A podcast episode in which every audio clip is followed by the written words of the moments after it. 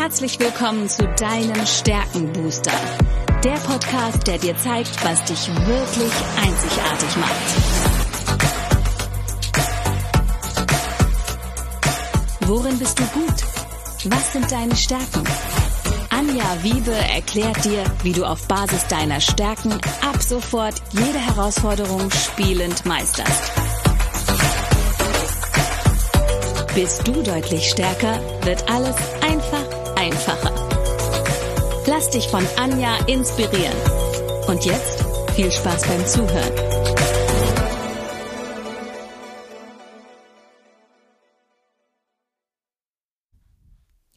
Hallo und herzlich willkommen zu deinem Stärkenbooster. Ich weiß etwas über dich, was du vielleicht noch nicht weißt. Du hast Talente, die unglaubliches Potenzial haben. Und heute sprechen wir über das Talent der Wettbewerbsorientierung. Und solltest du die Wettbewerbsorientierung als Talent mitbringen, dann misst du gerne deinen Fortschritt an den Leistungen anderer. Du liebst Wettkämpfe und strebst auf jeden Fall den Sieg an.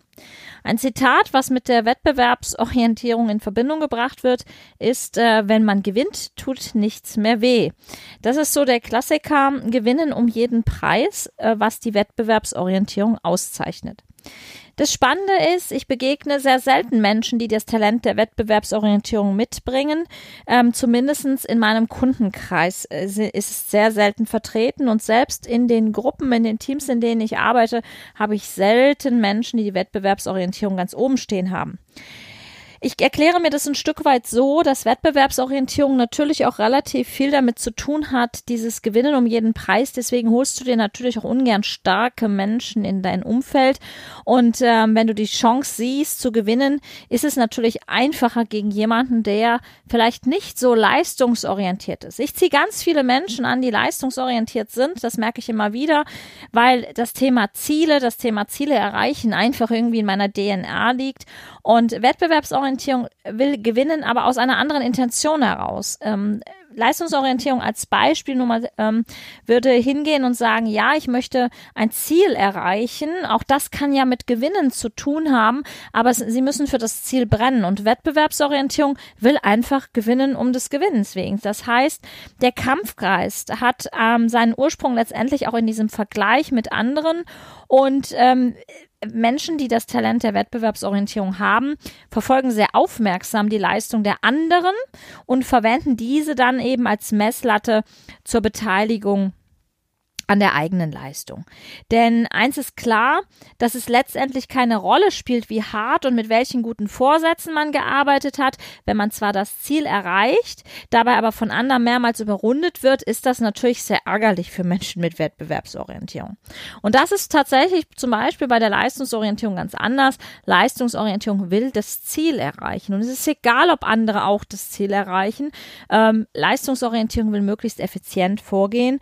Und Wettbewerbsorientierung ist da eher kämpferisch unterwegs. Das heißt, wie alle kämpferischen Naturen brauchen auch äh, Menschen, die Wettbewerbsorientierung haben, andere Menschen, an denen sie sich messen können. Aus diesem Vergleich erwächst dann der Wunsch, es mit den anderen aufzunehmen und weil sie sich aus diesem Wettkampf einlassen, besteht auch die Möglichkeit, dass sie eben als Sieger hervorgehen. Eigentlich gibt's nichts, was diese Menschen lieber tun, als zu siegen. Das ähm, erkennt ihr vielleicht so beim privaten Spielen. Also da ist auch der Wunsch sehr groß, immer zu gewinnen. Sie haben nichts gegen alle möglichen Formen der Bewertung, weil sie den Vergleich ähm, schätzen und der auch erst das Ganze objektiv macht aus ihrer Sichtweise. Genauso wenig haben sie irgendwas gegen Konkurrenten, denn so entsteht ja erst der Wettkampf und das äh, spornt sie richtig an, denn an dem Wettkampf gefällt diesen Menschen, dass sie auf einen Sieg hinauslaufen. Ganz besonders mögen sie natürlich Wettkämpfe, bei denen sie dann auch als Sieger hervorgehen können. Und sie sind sehr freundlich auch zu ihren Konkurrenten und stecken auch Niederlage im Zweifel mit einer Gelassenheit weg. Aber sie kämpfen jedoch nicht um des Kämpfens willen, sondern sie kämpfen, weil sie gewinnen wollen. Und mit welcher Erfahrung äh, man aus diesen Wettkämpfen ähm, geht, das ist letztendlich ja in der Macht jedes Einzelnen.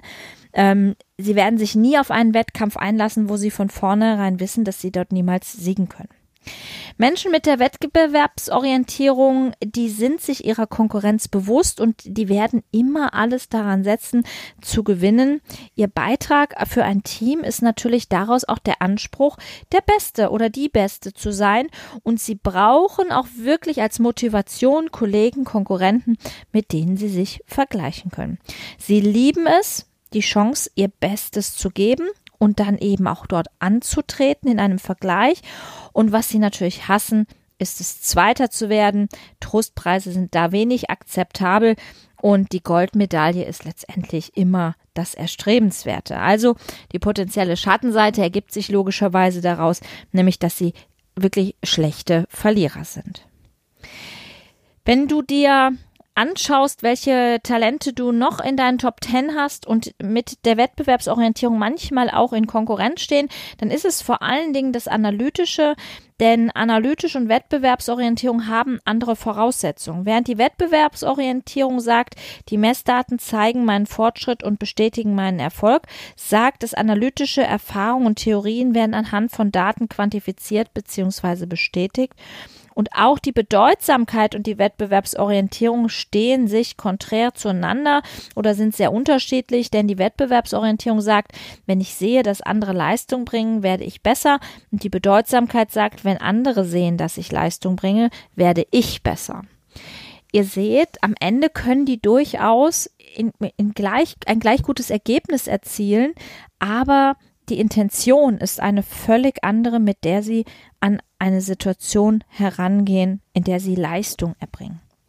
Zusammengefasst, Menschen, die die Wettbewerbsorientierung haben, messen ihren Fortschritt anhand der Leistung der anderen.